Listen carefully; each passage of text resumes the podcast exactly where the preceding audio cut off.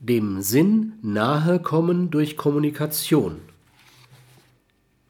Die Kommunikationsfähigkeit ist zu verbessern, da die Sinnfrage nur in dialogischen Situationen zu sich kommen und im Diskurs korrigiert werden kann. Es ist also nicht zutreffend, dass die Sinnantwort durch Nachdenken oder Nachgrübeln gar gefunden werden könne.